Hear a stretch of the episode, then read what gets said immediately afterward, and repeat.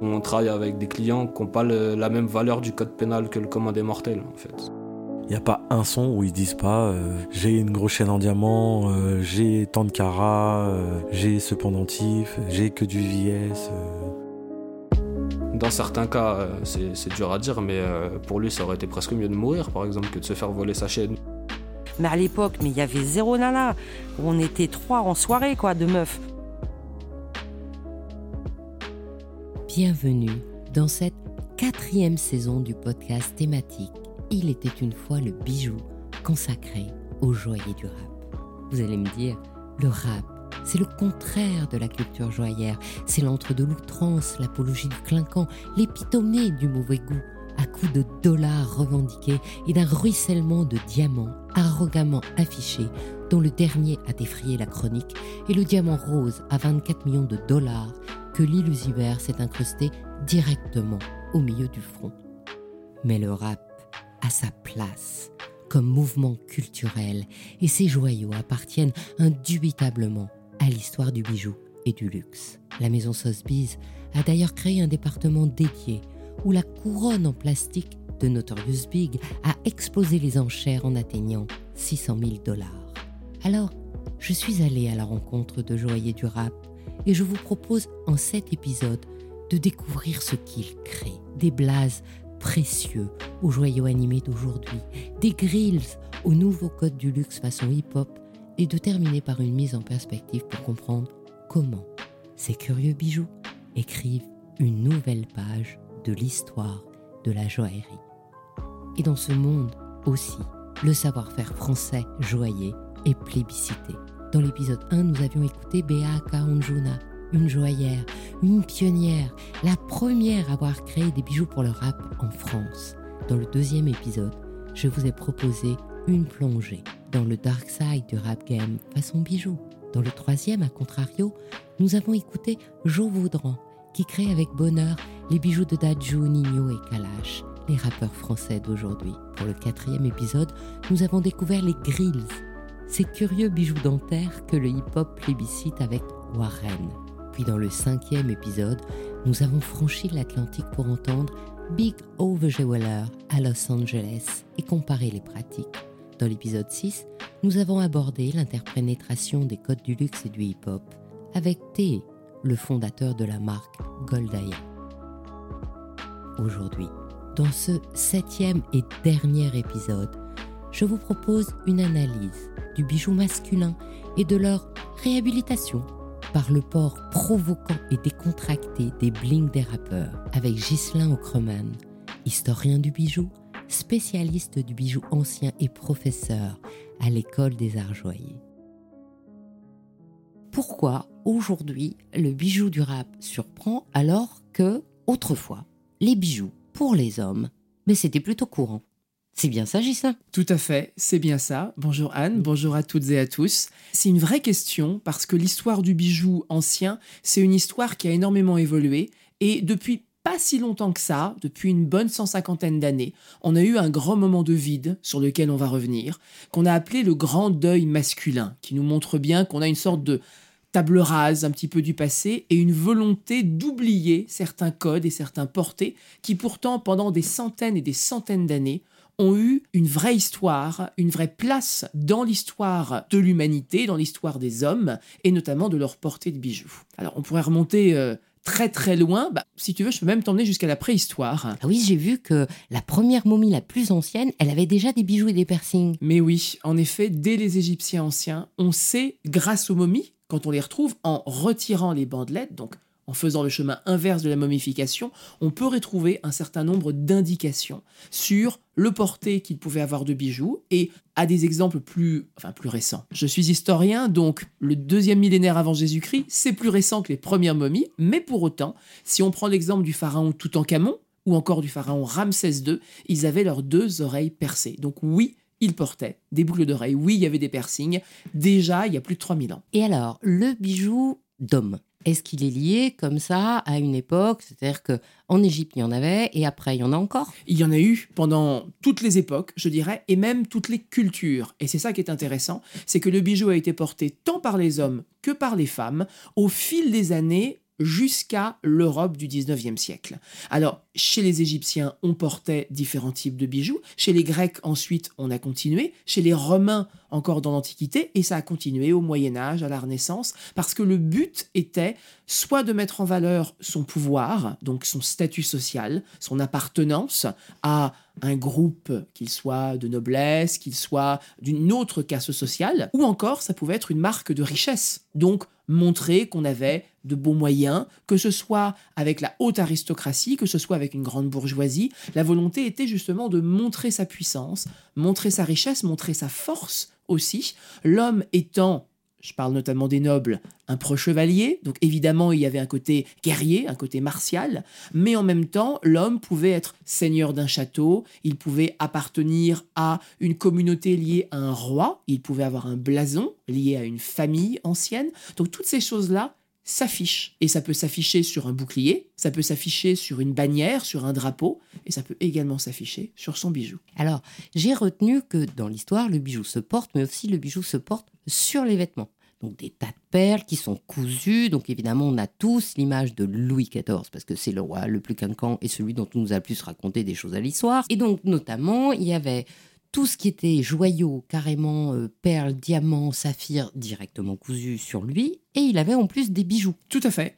Et ce qui est intéressant avec le XVIIe siècle notamment, c'est qu'on a une sorte de transition entre le bijou qui est indépendant, donc un objet qui peut être porté comme on le souhaite, et également le bijou qui est cousu, des gemmes qui sont cousues à même le vêtement. Et c'est quelque chose que l'on retrouvait pendant déjà la Renaissance et même auparavant, parce que ça facilitait le déplacement d'une pierre à un autre vêtement en fonction de l'occasion, en fonction du souhait, en fonction de l'envie.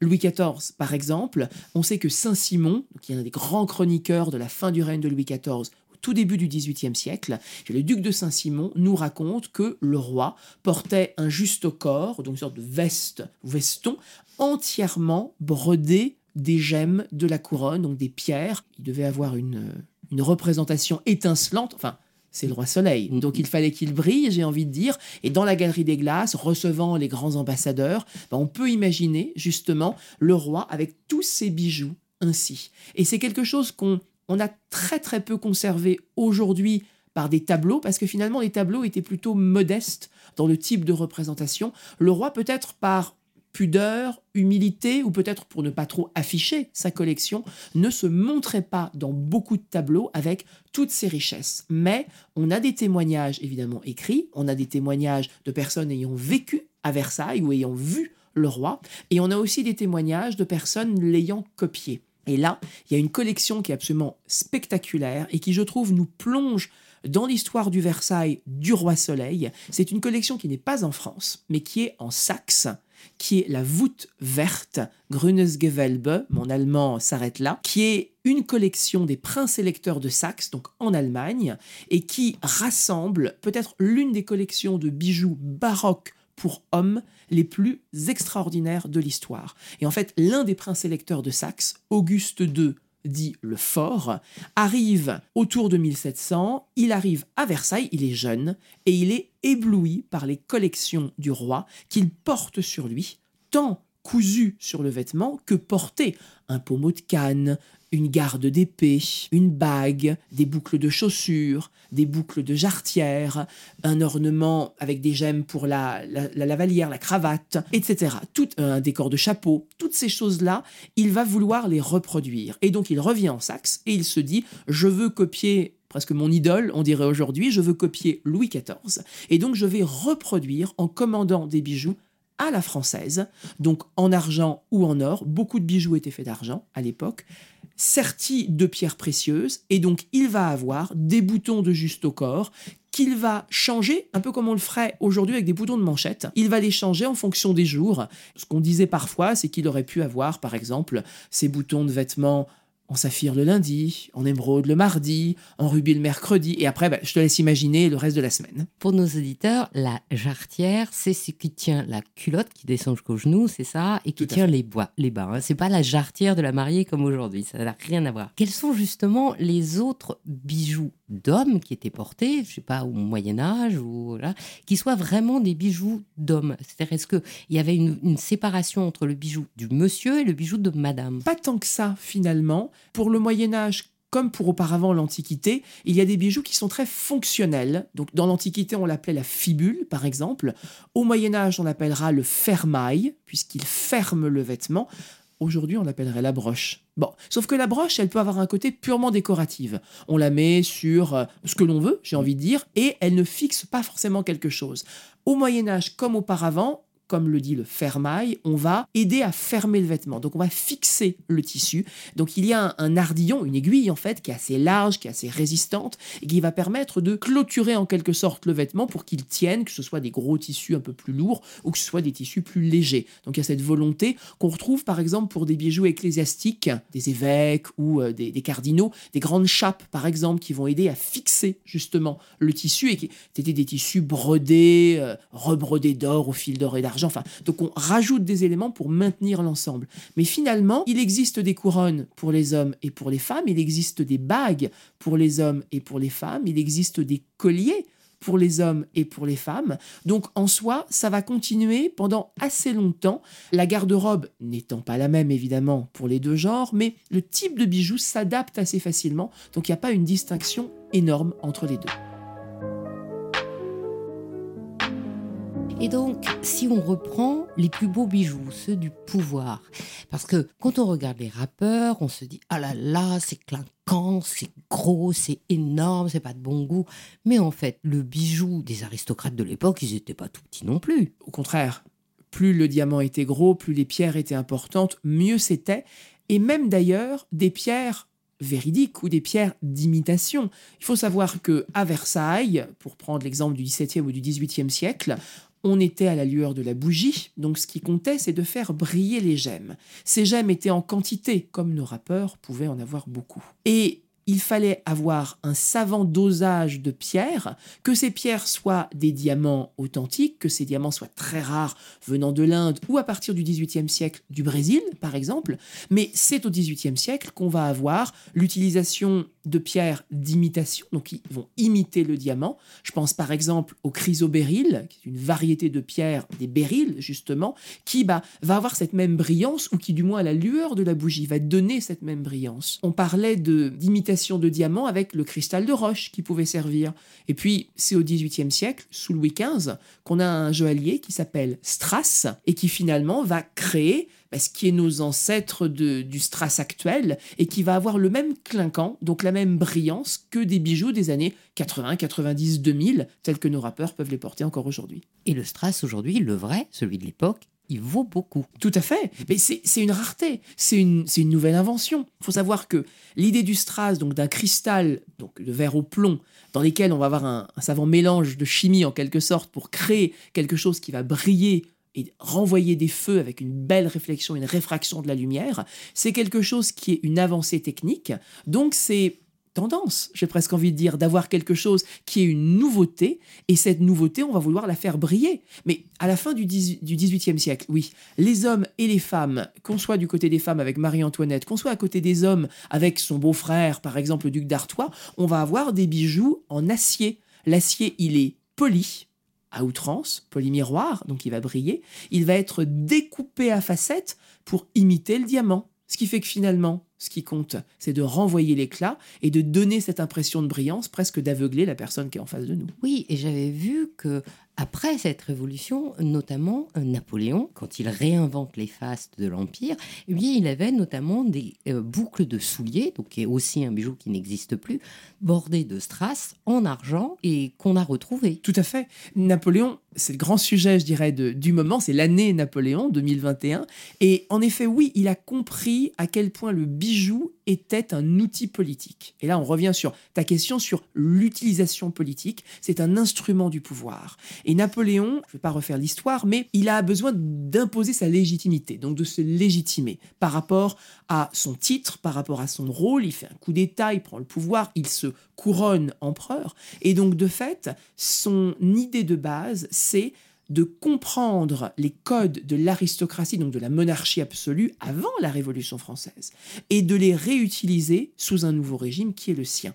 Et pour cela, il reprend à la fois des bijoux de faux, comme on pouvait le dire, donc avec du strass, avec de l'imitation. Sous son règne, en Allemagne, on a également des bijoux en fonte de Berlin, comme on l'appelle, donc des bijoux qui imitent, mais avec une fonte noire, des bijoux de l'époque, authentiques. Mais en même temps, il a très bien compris qu'il lui fallait récupérer, pour ne pas dire recycler, si je me permets cette petite euh, pique en quelque sorte, de récupérer les joyaux de la couronne de la monarchie pour pouvoir s'en faire un élément de légitimation. Et ça, c'est important. Je pense par exemple au Régent. Le Régent, diamant, un peu plus de 140 carats, il est galerie d'Apollo au musée du Louvre. Dès que les musées réouvrent, il faut aller le voir tout de suite. C'est l'un des diamants les plus importants de l'histoire des diamants. Il est d'origine indienne. Il a été acquis au début du XVIIIe siècle, donc il a été proposé à la fin du règne de Louis XIV. Louis XIV n'a pas pu l'acquérir, il a fait trop de guerre. Donc, plus d'argent, plus de sous. Néanmoins, le jeune Louis XV et son parrain, son régent, qui est son oncle, Philippe d'Orléans, va acquérir la pierre et la nomme justement le régent. Cette pierre va traverser tout le XVIIIe siècle. Elle va traverser la Révolution. Elle est volée, elle est retrouvée, elle est mise en gage. Napoléon la récupère. Et qu'est-ce qu'il en fait? Il en fait une ornementation pour son glaive impérial. Donc, il montre qu'il est un général d'armée, il la met sur son épée, hein, clairement, et en même temps, il a compris que cette pierre, qui a de l'histoire des rois de France, il en a besoin pour servir de continuité. Et cette pierre va briller de mille feux pour son couronnement, le 2 décembre 1804, à Notre-Dame de Paris, là où il devient l'empereur des Français. Alors justement, dans cette idée du symbolisme politique ou du symbolisme de pouvoir, on pourrait très bien faire une, analyse sur justement la symbolique des bijoux des rappeurs. Alors, le point central, je pense, hein, c'est le collier avec son pendant. Et on pourrait dire ah mon Dieu que c'est gros, que c'est énorme. Mais si on réfléchit, il y a dans l'histoire et dans l'histoire des rois des histoires de colliers. Tout à fait, et de grands colliers, de colliers tout aussi imposants, voire même plus parfois que ce que certains rappeurs pourraient porter aujourd'hui. Oui, parce que le collier, c'est le bijou d'apparat, c'est le bijou de statut, c'est celui qui va renforcer une certaine présence. Ça impose, mine de rien, un collier extrêmement large qui va presque partir des épaules et va complètement orner le, plastron finalement, va imposer, va représenter la personne mieux que quiconque. Et toute personne, grand souverain ou aristocrate, haute noblesse faisant partie d'un groupe, va pouvoir s'identifier. Et finalement, le collier a, sous certains égards, mais particulièrement les colliers de chevalerie, ont un rôle d'identification. C'est un clan, c'est un groupe. En fait, on se regroupe en communauté. Et ce côté communautaire, il est, j'ai presque envie de dire, aussi important au sens des rappeurs aujourd'hui, que dans les fameux ordres de chevalerie que l'on pouvait avoir. Les ordres de chevalerie, pour simplifier, c'est quelque chose qui a été mis en place par plusieurs souverains, qu'ils soient rois ou ducs, de façon à rassembler autour d'eux un certain nombre de nobles, guerriers bien entendu, de façon à ce qu'ils prêtent allégeance, une allégeance souvent devant Dieu, donc une allégeance qui ne devrait pas être rompue, de façon à s'assurer une alliance une fidélité contre toutes les épreuves de la vie et toutes les, les difficultés du temps. Je vais prendre un exemple de collier qui est l'ordre de la toison d'or. L'ordre de la toison d'or, il a été conçu par les ducs de Bourgogne. On est à la fin du Moyen Âge. Entre le XIVe et le XVe siècle, le duché de Bourgogne est extrêmement puissant. Il est presque même à certains égards plus puissant que la royauté française, puisque finalement, bah, le roi euh, Charles VII, le petit roi de Bourges, celui qui sera aidé par Jeanne d'Arc justement, est réfugié un petit peu en dehors de son trône, et l'ennemi anglais, on est en pleine guerre de Cent Ans, a le pouvoir, a le dessus. Le duché de Bourgogne joue un jeu un peu compliqué et n'est pas toujours vraiment l'allié des rois de France. Il sait passer d'une alliance à une autre, en quelque sorte. Mais la Bourgogne de l'époque, c'est plus que la Bourgogne actuelle géographiquement, c'est beaucoup plus large que ça, et c'est encore plus large qu'on imagine, parce que ça inclut deux capitales que sont Dijon, ce qui ne surprendra personne pour la Bourgogne, mais aussi Bruxelles. Et là, on se rend compte que c'est beaucoup plus large, puisque les Flandres sont sous contrôle bourguignon. Donc c'est extrêmement puissant. La guerre de Cent Ans est en train de changer son cours. Jeanne d'Arc aide le roi de France à, je cite pour l'époque, bouter l'anglais hors de France. C'est pas mon idée, mais c'est comme ça que c'était dit à l'époque et la victoire va être acquise. Sauf que pour réunir un pays, bah, il faut avoir tous les grands souverains, tous les grands ducs. Et le problème, c'est que le duc de Bourgogne, bah, il était un petit peu entre deux eaux. Donc, pour s'assurer l'alliance d'un certain nombre de chevaliers autour de lui, il crée un ordre de chevalerie. Il crée une communauté de personnes qui vont lui prêter serment. Et c'est un serment vraiment euh, au sens chevaleresque du terme. On est presque dans la légende du roi Arthur, j'ai envie de dire dans ça. On prête serment et pour cela, chacun va être identifié par un blason. Ce blason, c'est un bijou, un signe en fait d'ordre de chevalerie. Et cet insigne va avoir la même forme où on va reprendre une légende de l'Antiquité, donc un code, une sorte de mythologie à laquelle tout le monde va se fier, où on raconte que dans cet ordre, il y aurait une peau de, bélier qui pend. Alors c'est un peu surprenant de se dire que c'est que ce mouton qui pend en bas de, l'ordre, mais en fait il s'agit de la peau du bélier de Colchide, donc une légende qui remonte à Jason et les Argonautes et à la mythologie grecque. Et en fait en montrant une certaine ancienneté comme ça, on montre la valeur du bijou et tout le monde va se retrouver avec le même blason pour pouvoir représenter sa propre force. Qu'est-ce qui va se passer? Bah, Le roi de France va vouloir faire la même chose. Et on sait que c'est Louis XI, donc règne suivant, qu'on va avoir l'idée de l'ordre de Saint-Michel. Le mont Saint-Michel, c'est un monument extrêmement important en France, parce que Saint-Michel est l'un des saints patrons du royaume. Donc on crée cet ordre-là. Et puis en pleine guerre de religion, l'époque de Catherine de Médicis et de ses trois enfants, bah, que va-t-on faire? On va créer l'ordre du Saint-Esprit, etc., etc. On regroupe Napoléon, alors il n'est que Bonaparte à l'époque, mais il créera l'ordre de la Légion d'honneur. On va récompenser, reconnaître pour leur mérite des personnes de façon à aussi se faire une communauté de personnes qui partagent des mêmes opinions, un même respect, un même savoir, des mêmes connaissances. Et finalement, bah, donner un blason avec un énorme collier comme celui-ci, c'est s'intégrer dans une communauté. Ne pas l'avoir, c'est s'en exclure. Et d'ailleurs, on m'avait expliqué que, évidemment, tout ça, ça concernait les aristocrates catholiques, puisque euh, c'était le, jeu politique, c'est la société tenait sur les aristocrates qui étaient là parce que Dieu l'avait décidé. Et que Sully, le ministre de Henri IV, protestant, voilà, était protestant. Et donc, même si le roi l'avait voulu, il ne pouvait pas lui donner son super collier. Et que donc Sully s'était fabriqué son propre collier presque tout pareil, sauf qu'à la place du visuel, on dirait aujourd'hui, du visuel catholique, il avait mis la tête d'Henri IV. Tout à fait, ben, parce que c'est une volonté d'appartenir quand même au groupe des puissants, puis Sully c'est quand même l'ami d'Henri IV, c'est l'homme de confiance, c'est celui qui va gérer les finances du royaume, c'est celui qui va être de bons conseils à tout moment. Donc, il veut montrer son allégeance. Et finalement, c'est ça qui est intéressant, c'est que si Henri IV a, l'a-t-il dit ou ne l'a-t-il pas dit, Paris vaut bien une messe. Je ne suis pas là pour débattre, mais quoi qu'il en soit, il a accepté de renoncer à sa foi protestante pour devenir catholique, pour devenir roi de France. Il n'empêche que cette idée de la Sainte Trinité, avec notamment le Saint-Esprit qu'il y avait sur le blason de chevalerie, ne pouvait pas être envisagée.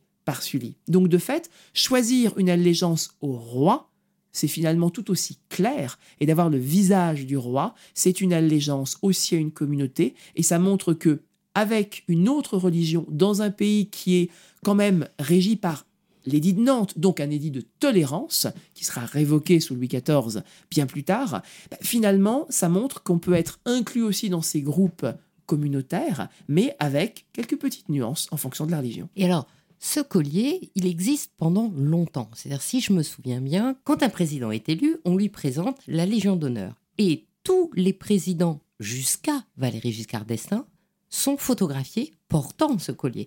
Et c'est le seul qui innovera en faisant qu'il le prenne dans ses mains et il le montre, mais il ne le portera pas. Et à partir de là, aucun autre président ne le portera.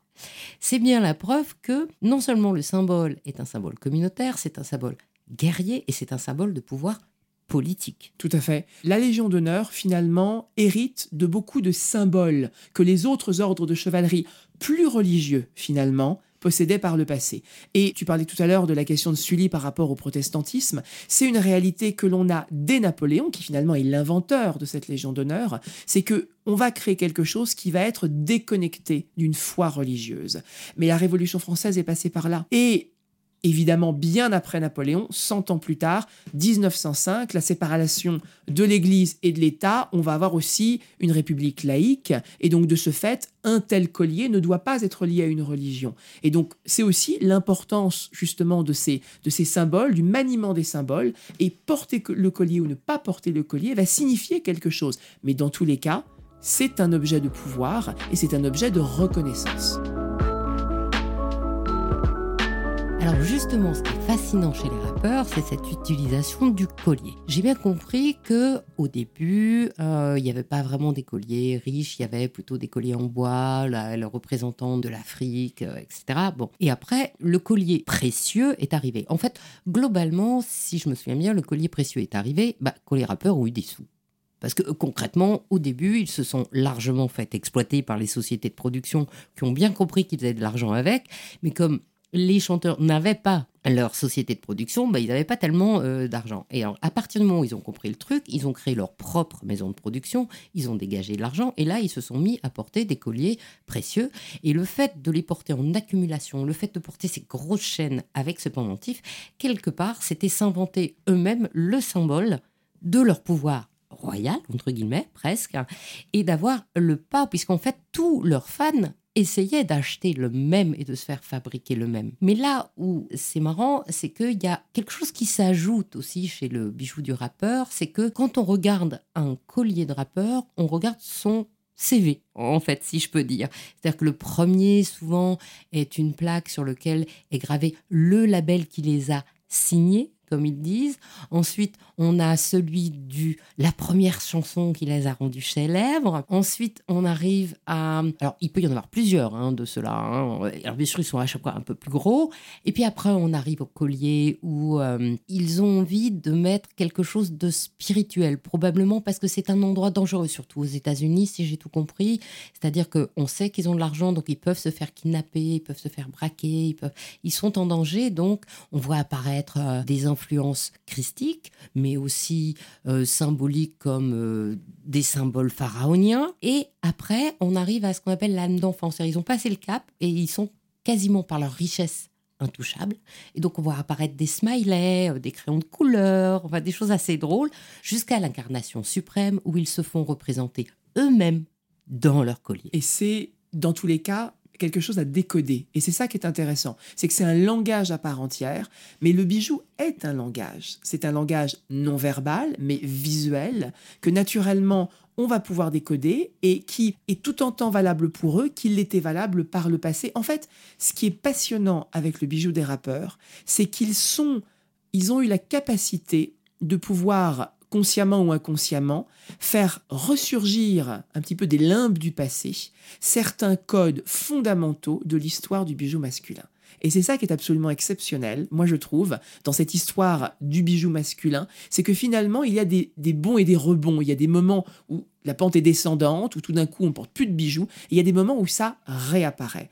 Et finalement, il y a le code du pouvoir, bien sûr, il y a le code de la richesse, qui est un code extrêmement ancien, que l'on retrouvait auprès des grandes familles depuis très très longtemps finalement, et qui mettaient en valeur leur réussite sociale, qui mettaient en valeur leur statut, bien entendu, mais en même temps, comme tu le disais, un bijou se lie. Et finalement, l'idée de décoder chacun des éléments du bijou, on le retrouvait sur nos ordres de chevalerie. On pourrait décoder des insignes de chevalerie spécifiques, puisque chaque pays va avoir son animal, sa symbolique, euh, son saint patron également. Et bien finalement, là, ils vont avoir, j'ai envie de dire, leur symbolique, leur historique, presque leur saint patron, entre guillemets, du moins des personnes à qui ils se sont fiés, des labels, tu disais une référence christique, mêlant de la spiritualité, de la biographie, de l'humour.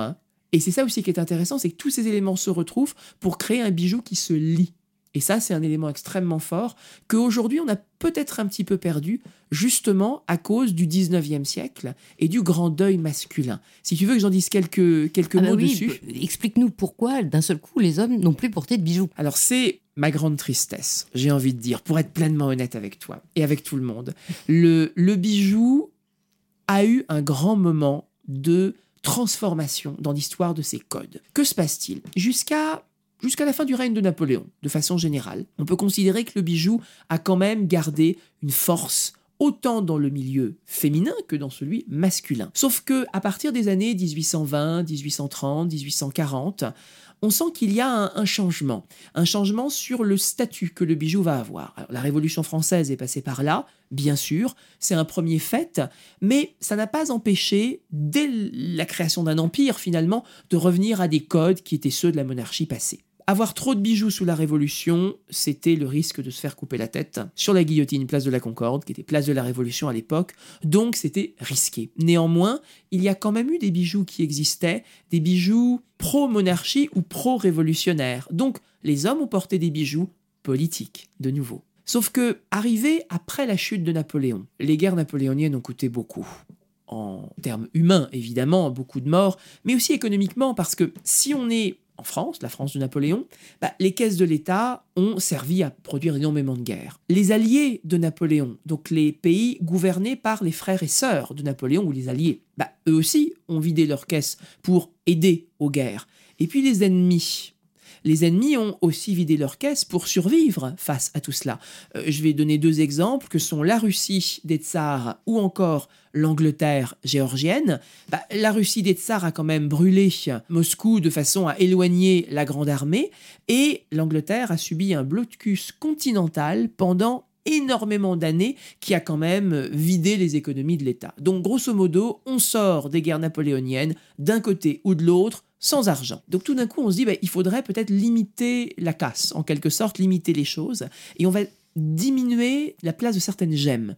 On va avoir d'autres gemmes qui vont arriver, on va remplacer par d'autres pièces, et c'est là qu'apparaît un premier courant de dandys, qui finalement vont, par leur austérité, par un certain presque minimalisme avant l'heure, retirer un à un les bijoux trop flamboyants. Et donc les cours vont commencer à voir disparaître ce que j'ai appelé parfois l'homme pan, en quelque sorte, cet homme paré, qui brillait et faisait la roue un petit peu avec, euh, avec élégance, mais aussi avec faste, il faut le dire. Donc avec beaucoup de, de pièces par accumulation parfois. Et je peux penser par exemple à l'un des, personnages de la cour géorgienne, justement, qui s'appelait George Beau Brummel. Brummel à la française, Beau de son euh, surnom, était quand même un personnage extrêmement extravagant, l'un des ancêtres du dandysme au sens large, mais il se qualifiait par sa très grande sobriété. Donc finalement, le linge était simple, les bijoux étaient limités, et cela va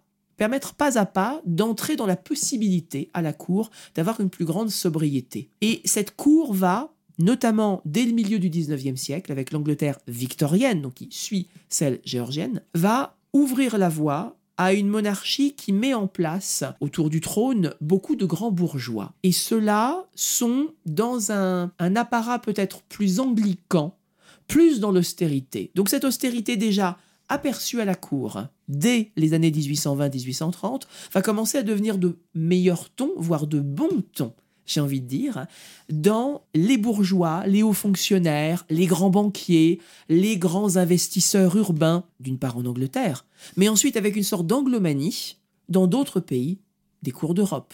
Et c'est valable en France, avec la cour napoléonienne, où finalement on va avoir, avec ces grands boulevards haussmanniens, on va avoir une bourgeoisie triomphante qui, par l'argent, par les hautes fonctions, va en quelque sorte dicter ses règles.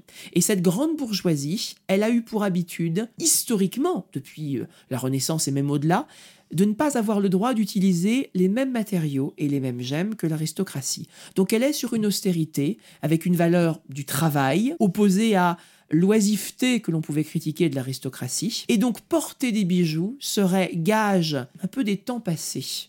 Donc de cet aristocrate qui ne travaille pas, qui est lié à l'avant-révolution française, donc à des choses un peu douteuses, qui peuvent être nostalgiques, mais qui pour autant ne sont plus de bon goût. Et donc, de fait, on va avoir tout d'un coup une nouvelle mode qui va être répandue dans les journaux de mode. Je pense à la Gazette du Bon Ton, mais qui finalement a bien son nom, porte très bien son nom, puisqu'elle dicte des nouvelles modes, en quelque sorte, mais également à des hum, sortes de manuscrits d'époque, j'ai envie de dire, qui sont des manuels de savoir-vivre. Et dans ces manuels de savoir-vivre, on éduque aussi bien les jeunes femmes que les jeunes gens. Et on leur dit ce qu'il faut faire et ce qu'il ne faut pas faire. Et donc pas trop de bijoux dans la bourgeoisie, pas trop de bijoux sur les jeunes filles de bonne éducation, ce serait plutôt des courtisanes qui en auraient. Donc de fait, trop de bijoux, c'est mal. Et si peu de bijoux, c'est bien pour les jeunes femmes, encore moins, c'est mieux pour ces messieurs. Et donc on réduit, on réduit, on réduit à peau de chagrin. Et finalement, qu'est-ce que les messieurs vont porter? Une montre Oui, ce sera un bijou qui donne l'heure, donc un bijou qui les permet de maîtriser le temps, ce temps dans lequel ils travaillent. Donc c'est un bijou fonctionnel, c'est un bijou rationnel, peut-être rassurant, j'aurais tendance à dire aussi pour cette bourgeoisie d'époque. Ils vont avoir quelques éléments, alors ça peut être un ou deux boutons euh, de, de la veste, les boutons de manchette qui peuvent se retirer avec des choses parfois un peu euh, légères, mais un peu amusante, mais pas trop quand même, il faut pas trop exagérer. Une épingle de cravate, par exemple, que l'on peut changer. On va avoir, euh, certes, une alliance s'ils sont mariés, mais certains manuels de savoir-vivre disent même à l'époque que le jeune homme, une fois marié, portera son alliance le jour du mariage, peut-être la première semaine après le mariage, mais peut-être pas tant que ça, au-delà. Donc voilà, c'est très très peu et... Oh, une chevalière, à la limite. Finalement, il y a très peu de bijoux qui sont portés par les hommes. Et donc, on va commencer à imposer cette idée que la rigueur, l'élégance, passe par la mesure. Et donc, porter trop de bijoux, c'est mauvais. C'est mauvais genre, en quelque sorte. Ce serait un signe de, de mauvaise éducation par rapport à l'éducation bourgeoise. Je ne donne aucunement mon opinion, hein, mais je donne l'image un petit peu que l'on ressentait à l'époque. Et donc, de fait, toute personne qui porterait trop de bijoux serait un hurluberlu, un rebelle, serait quelqu'un qui souhaiterait provoquer. Et donc, de fait, on va tout d'un coup avoir un renversement des codes, c'est-à-dire que si par le passé, les bijoux en quantité étaient marque de puissance, de pouvoir, de richesse et donc de bon goût, finalement maintenant, il vaut mieux en porter très peu, si ce n'est pas du tout, pour représenter une belle éducation, et que dès l'instant que l'on porterait quelque chose de trop, on serait classifié comme le provocateur de service. Et c'est justement là où les bijoux durables sont intéressants parce que comme ils ont utilisé les symboles d'avant, mais pas dans le but d'être aristocrate, ils portent des énormes colliers et aussi la chaîne qui est super importante alors que chez elles, chez eux, pardon, cette chaîne c'est quand même l'anti-symbole de l'esclavage.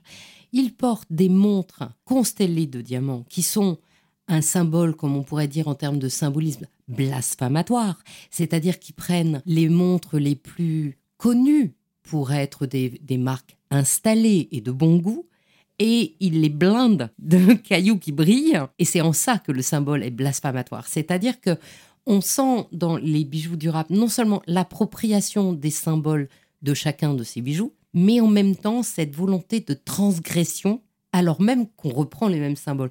Quand tu disais dans les colliers d'autrefois, on voulait montrer la richesse, et ben on a vu nombre de chaînes avec le symbole dollar, et on disait oh c'est de mauvais goût, alors qu'en fait je m'aperçois que c'était carrément le goût d'autrefois, et puis c'est tout. Mais ils ont su, sans cours d'histoire de l'art, ce qui est quand même dingue, Mhm. utiliser ces symboles en, je vais pas dire crachant dessus, mais en jouant sur leur contre-symbolisme. il les détourne. Et il les détourne avec grande intelligence. C'est ça qui est super.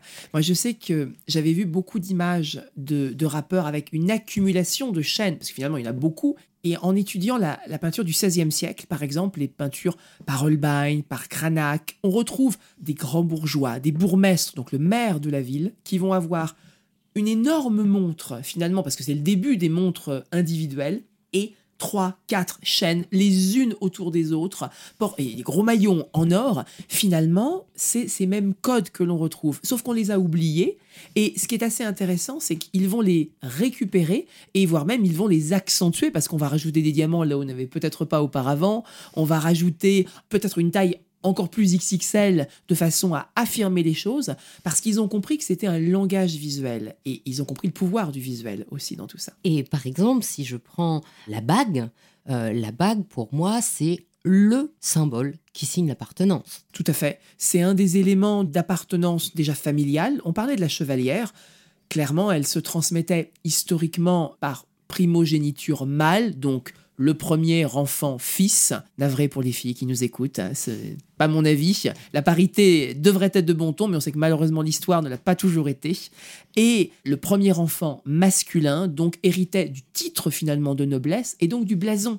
Cette chevalière portait le blason qui permettait de cacheter notamment sur le, le sceau de la famille et de pouvoir incarner justement cette famille. Donc on a une appartenance déjà familiale, filiale en quelque sorte, qui est transmise. Mais c'est aussi une appartenance de groupe en quelque sorte, puisque on va pouvoir se reconnaître et s'identifier à partir de tel ou tel objet.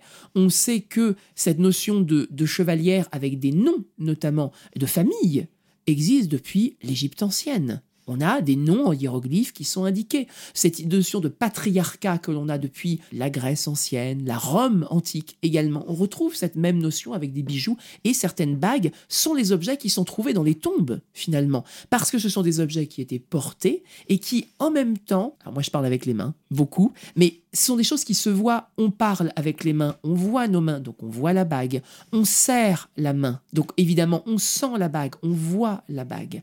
Donc ça fait partie des choses que l'on va visualiser immédiatement.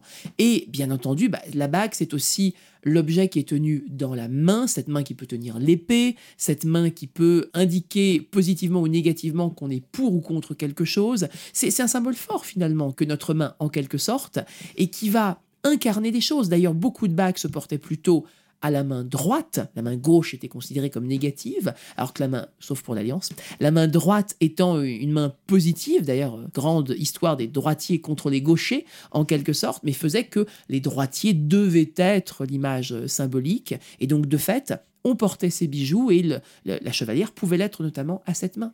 Et je pense par exemple, si on parle de bagues XXL, aux grandes, grandes bagues de doge qu'il pouvait y avoir. Il y en a eu plusieurs qui ont été montrées à l'école des arts joailliers, justement, lors de l'exposition sur la collection d'Yves Gastou, qui nous a quittés il n'y a, pas très longtemps, et euh, que nous ne remercierons jamais assez pour avoir osé présenter sa collection, lui-même porter ses bagues, mais là cette bague était énorme. Et la bague, en fait, quand on l'essaye, on se rend compte qu'aucun doigt humain ne pourrait la porter. Pourquoi? Parce que certaines bagues, qu'elles soient ces bagues de doge, donc les présidents de la République de Venise, on pourrait dire historiquement, par le passé, mais également les bagues d'évêques, qui étaient énormes, étaient faites pour être portées par-dessus les gants. Ça veut dire que même si on met un gant, il faut que la bague soit visible. Et donc, de fait, on veut la voir. Et on veut montrer qu'on fait partie de la République de Venise et qu'on en est l'autorité pour le Doge, ou qu'on fait partie de la hiérarchie ecclésiastique et qu'on en est également l'autorité.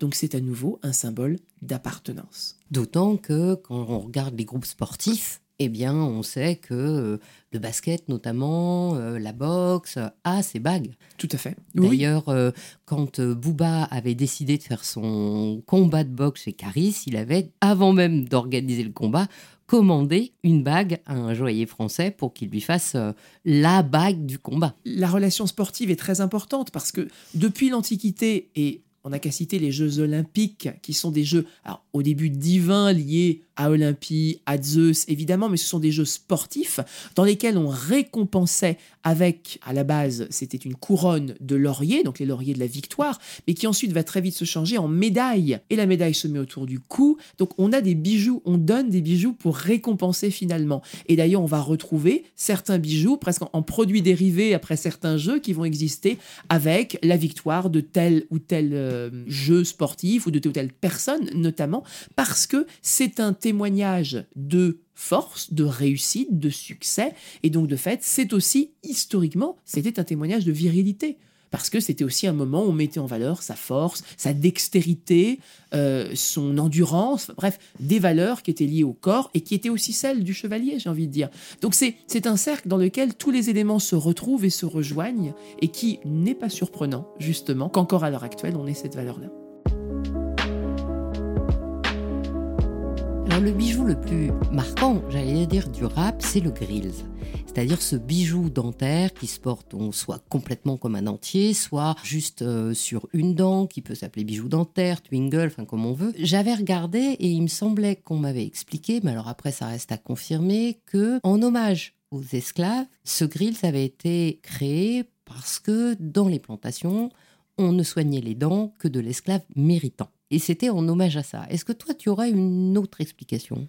Est-ce qu'il existait des bijoux de dents avant? Il existait des bijoux de dents avant. Il y a beaucoup de, liens historiques liés à, l'esclavage qui sont importants et qui sont repris par les rappeurs, qui font partie aussi des symboles sur lesquels ils sont particulièrement attachés. Le corps a été modifié par l'humanité, j'ai envie de dire, à différentes échelles, à différents degrés, à travers le monde, de façon générale. Il n'y a qu'à penser au corset, par exemple, porté tant par les femmes que par certains hommes, et beaucoup de militaires avaient le, corset de façon à se tenir droit, il faut le savoir, au 19e siècle notamment. Donc il y a, cette idée de, de maintenir le corps et d'éduquer ou du moins d'adapter le corps à une éducation que l'on considérerait comme la bonne. Le corps est donc modifié. Il y a eu des crânes modifiés dans certaines civilisations, il y a eu des pieds modifiés dans d'autres, voilà.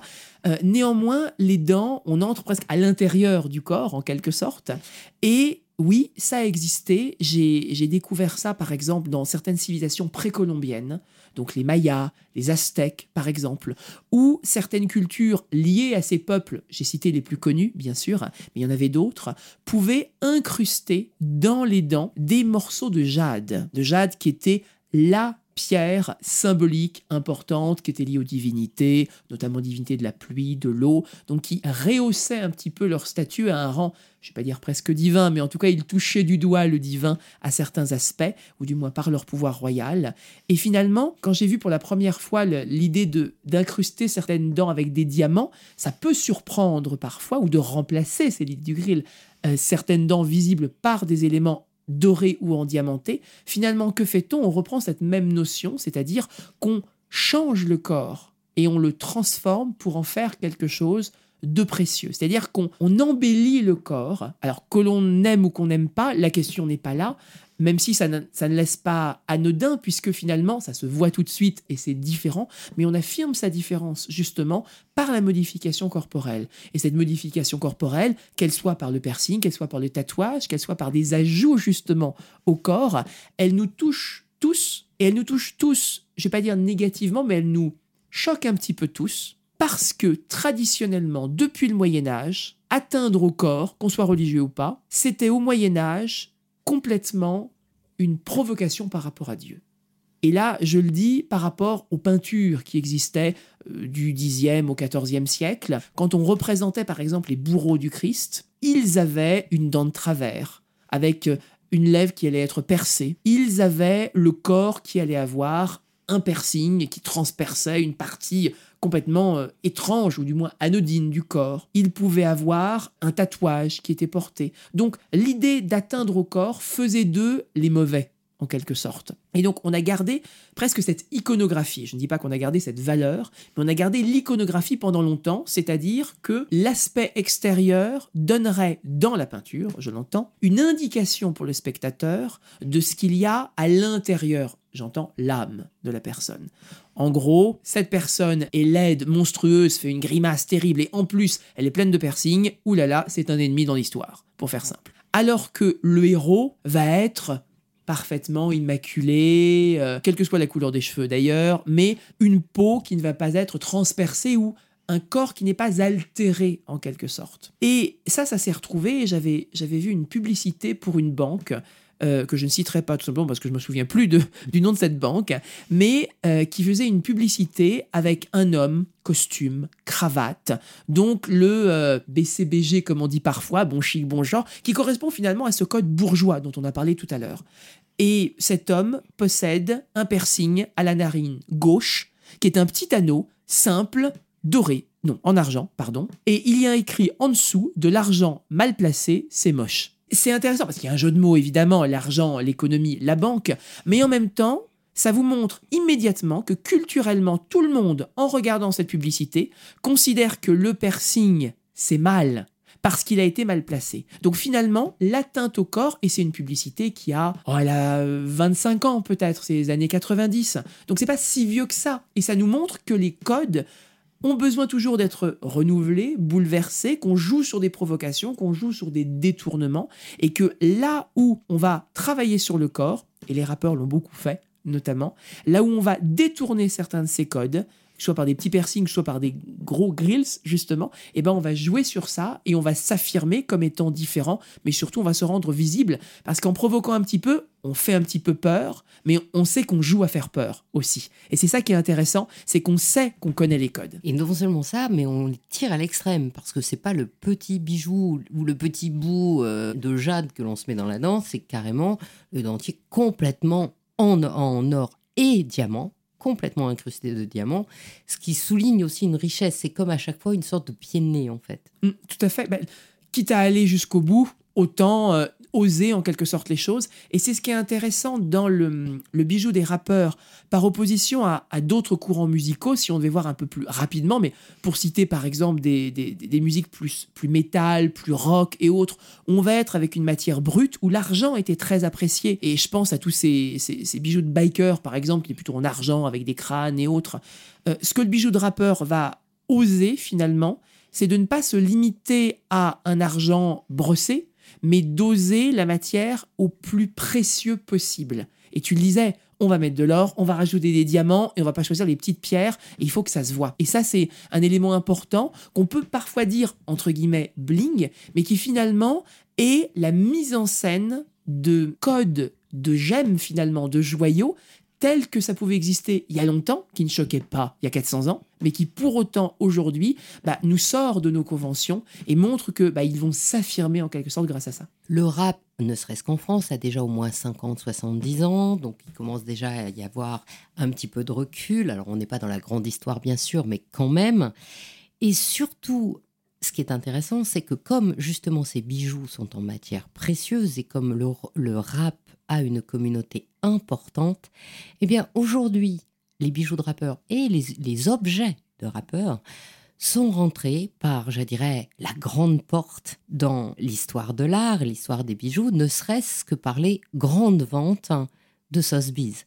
Déjà en 2009, il y avait la vente qui s'appelait Hip Hop Où on a vendu des objets de P. Diddy, de Rihanna, de Kenny West, et il y avait récemment la vente de la fameuse couronne de Notorious Big et des lettres de Tupac. C'est une reconnaissance par le monde de l'art, le monde des enchères. C'est quelque chose d'intéressant parce que finalement, auparavant, ils auraient pu rester entre guillemets dans leur bulle, c'est-à-dire que ils se voyaient entre eux, ils se montraient en gradation de plus en plus de bijoux. Il y a un petit, un petit côté duel aussi les uns avec les autres, à qui aura la plus belle montre, la, plus grosse chaîne, le, très grand collier. Voilà, il y a une volonté aussi d'affirmer tout ça.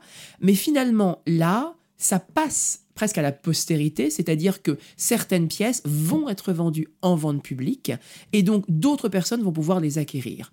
Et là, on entre dans une notion qui n'est plus simplement celle de l'artiste le rappeur lorsqu'il le porte, donc d'un choix personnel, mais qui est aussi le choix d'un collectionneur. Et c'est ça aussi que le, monde des ventes aux enchères met en exergue, c'est que finalement, on va avoir des collectionneurs qui peuvent être soit liés au milieu du rap, donc qui sont fans d'une personne et vont vouloir l'acquérir, soit qui vont aimer des objets liés à l'univers de la musique de façon générale et qui vont peut-être trouver que c'est intéressant, soit alors carrément vont être des personnes qui s'intéressent au monde du bijou, justement, et vont trouver que ce sont des marqueurs d'une facette du bijou, d'une histoire, et qui vont acquérir. Et c'est aussi intéressant de voir les sommes folles que peuvent atteindre certaines de ces, ces pièces, parce que passer en vente aux enchères c'est bien, mais si ça monte pas ou s'il n'y a pas de, grandes ventes qui se font, bah finalement c'est que ça reste avec un petit marché, avec quelques personnes. Si ça atteint des sommets, c'est que derrière, il y a, on dirait à l'anglaise des followers, une communauté qui suit, il y a des personnes qui sont fous de ces pièces, qui sont passionnés, qui vont suivre ces pièces, et que finalement, quand ça passe dans une maison de vente au même titre que l'on pourrait avoir un bijou précieux de la place Vendôme ou un tableau de grand maître, et eh bien finalement, c'est une façon de bah, de rappeler que la musique est un art, et c'est une façon de reconnaître aussi que ces objets liés à la personnalité des rappeurs, tu le disais très bien tout à l'heure, leurs colliers racontent leur histoire. Et bien finalement, c'est aussi de montrer que ça intéresse des collectionneurs, et qui sait, peut-être un jour, l'étape d'après, ça passera dans une exposition de musée. Et là, quand on muséifie, sans critique aucune, mais ça ouvre aussi un encore plus large public et ça montre que c'est un phénomène qui mérite justement d'être présenté dans des collections de musées. Et moi, je trouve ça passionnant. Et moi, ce qui m'avait interpellé, c'est que, euh, on vient d'en parler, les bijoux de rappeurs ont un sens, ce sont des symboles forts. Et bien, dans chacune de ces ventes, il y a eu toujours une direction en plus vers la communauté. C'est-à-dire que la première vente de 2009 a été au profit d'associations et la deuxième a été au profit d'associations et de la famille. Parce que notamment, la femme de Tupac, si j'avais compris, était mariée par je sais pas. Bon, enfin bref, elle ne pouvait pas toucher les droits de son mari. Et donc, la vente des lettres d'amour servait à l'aider financièrement. Donc, on retrouvait cette forme communautaire très forte dans le hip-hop et donc dans le rap, où il y a une entraide qui est un peu rugueuse, on va dire quelquefois, mais il y a une entraide parce qu'il y a un clan. Et toutes ces ventes, automatiquement, ont cette direction. Et ça, ça n'existe pas dans les autres. Tout à fait, c'est la valeur de la communauté. Et on en parlait dès le début presque avec ces colliers d'appartenance communautaire. Si ces colliers existent, si ces symboles sont partagés d'un rappeur à un autre, c'est que c'est cette notion de clan, cette notion de groupe. Elle est très très importante. Et qu'ils vont se, se serrer les coudes, ils vont s'entraider aussi dans les moments de gloire comme dans les moments difficiles. Et là, ces, ventes aussi ont cet aspect-là, à valeur euh, presque caritative aussi, pour aider naturellement euh, euh, certaines causes. Et ça, c'est quelque chose d'important parce que finalement, ça montre que le bijou, s'il n'est pas recontextualisé, finalement, on ne décode pas toute sa valeur, toute sa symbolique, et que s'il fait qu'il est chargé de sens, c'est que ce sens est donné par la personne qui va le créer, par la personne qui va le porter et par la personne qui va ensuite le transmettre. Et là, en fait, on est avec une forme de transmission. Cette transmission, elle pouvait se faire, on a parlé des chevaliers, de père en fils, par exemple. Elle, elle peut se faire historiquement par des bijoux de mère à fille aussi, pour les femmes. Et ben, elle se fait là par un rappeur à des collectionneurs, à des membres de sa communauté. On ne sait pas qui l'a acheté, mais en tout cas, les fonds vont être versés à la communauté par un biais ou par un autre. Donc d'une certaine façon, c'est cette notion de protection de groupe, mais si on se souvient de notre duc de Bourgogne et de la guerre de Cent Ans, on prête allégeance et ensuite on s'entraide. Et cette notion d'aide, finalement, bah, elle trouve son, son pouvoir et sa valeur dans des zones très anciennes. Et j'ai envie de dire fort heureusement, elle garde cette belle solidarité qui est celle finalement qu'aujourd'hui on peut encore mettre en valeur. Un autre impact du bijou de au-delà du fait qu'il appartienne à un rappeur, qu'il soit créé par un rappeur, c'est que justement, depuis le porté de ces bijoux extravagants, on peut dire, je note une certaine retour peut-être du bijou d'homme.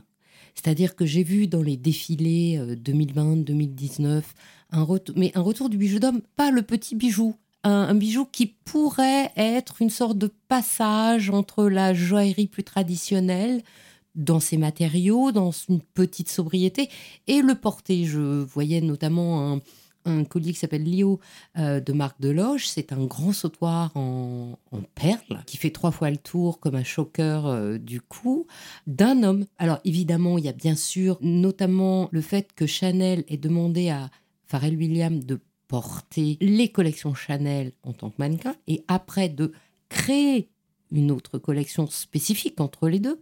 Donc comme s'il euh, adoucit, bien sûr, mais les codes du rap ou le porté rap avait ouvert peut-être une nouvelle voie vers un bijou d'homme. Moi, j'en suis intimement convaincu. Je pense que chaque phénomène de société est une pierre à l'édifice qui est construit et cet édifice, on l'a vu, il a été construit jusqu'au milieu du 19e siècle, puis on a rasé l'édifice, et pendant longtemps on a dit que rien ne devait pousser, en quelque sorte. Et au cours du 20e siècle, et notamment de la seconde moitié du 20e siècle, certains phénomènes ont commencé à reconstruire cet édifice qui est le porté du bijou masculin. Les rappeurs font partie indéniablement de ces grands piliers qui ont permis de remettre au goût du jour avec audace, avec humour, avec force, avec provocation, peu importe la façon avec laquelle ils voulaient le donner, mais ils ont remis au goût du jour le fait que oui, en étant un homme, on peut porter un bijou. Et en tant qu'homme, je suis extrêmement sensible à ça, évidemment, parce que j'aime les bijoux, pas seulement pour les regarder en tant qu'historien, mais aussi pour les porter. Et, c'est vrai que pendant longtemps, il y avait un côté mal vu du bijou, et finalement, les choses tendent à changer au fur et à mesure, et peut-être qu'il fallait passer justement par une certaine provoque, par un retour un petit peu en force pour dire ok c'est possible, allons-y, osons porter puisque c'est une question d'audace et faisons revivre des codes mais réinterprétons-les à la façon du 20e ou du 21e siècle. Et en effet, le bijou pour homme devient une réalité pour beaucoup de grandes maisons ou de diverses marques à travers le monde, dont certaines en font leur spécialité d'ailleurs, mais c'est quelque chose qui devient important à une époque où pendant longtemps on a quand même vu le bijou égal féminin en quelque sorte, mais non au contraire, le, bijou se doit d'être paritaire, lui aussi il peut avoir cette vraie valeur euh, de portée avec des portées communs ou différents justement en fonction des hommes et des femmes, mais il y a une possibilité de se réapproprier justement le bijou et beaucoup beaucoup de maisons justement inventent des lignes, considèrent qu'il pourrait y avoir des lignes entre guillemets non genrées, donc portées par les uns ou les autres, ou des lignes spécifiques développées justement à destination d'un nouveau public masculin qui, je suis sûr comme moi, est en grande attente. Et peut-être que le, le dernier point par rapport à ça, j'ai vu que Tiffany venait de sortir la bague de fiançailles monsieur. Alors, ça pourrait sembler un détail parce que bon, c'est une chevalière avec un, diamant à émeraude, je crois, euh, donc assez sobre, il faut le dire. Mais le fait d'avoir passé de l'étape où on réautorise l'homme à porter un bijou, on arrive là à quelque chose d'extrêmement symbolique. C'est-à-dire que d'habitude, quelque part, la bague de fiançailles montre que la femme n'est plus libre chez nous. Et donc là, il y aurait une parité, à mon sens, où l'homme aussi pourrait être marqué ne plus libre. Et du coup, le bijou masculin retrouve tout son symbole. Tout à fait. La bague de fiançailles a toute une histoire qui pourrait faire l'objet d'un autre sujet, on est d'accord. Mais la bague de fiançailles, c'est un objet qui a été connecté au monde féminin pendant très très très longtemps. Et finalement, c'est une proposition qui est intéressante. Peut-être sera-t-elle suivie d'autres maisons euh, par la suite, mais c'est une proposition qui est intéressante dans cette idée justement que l'on déconnecte un bijou d'un genre en particulier à travers cette nouvelle proposition que, que la maison Tiffany fait. Et pourquoi pas, je dis, ça peut être une nouvelle façon de penser les choses et même une nouvelle façon de penser la démarche, puisque traditionnellement, et le mot est important, la tradition disait que c'était à l'homme forcément de demander sa main à une femme. Et donc il y avait une sorte de, de chemin obligatoire à suivre. Pourquoi pas l'inverse? Et tout est possible, et heureusement, j'ai envie de dire, peut-être que justement, cette histoire du bijou est en train de, se réécrire, de d'écrire un nouveau chapitre, en tout cas, et, que l'on va trouver justement dans les, les prochaines années d'autres nouvelles belles histoires, justement, liées à l'évolution du bijou masculin. Tout ça, je pense, lié quand même à cette insolence du bijou des rappeurs. Probablement. à bientôt. Merci beaucoup, Gislain. Merci, Anne. Merci à toutes et à tous. Au revoir. Au revoir.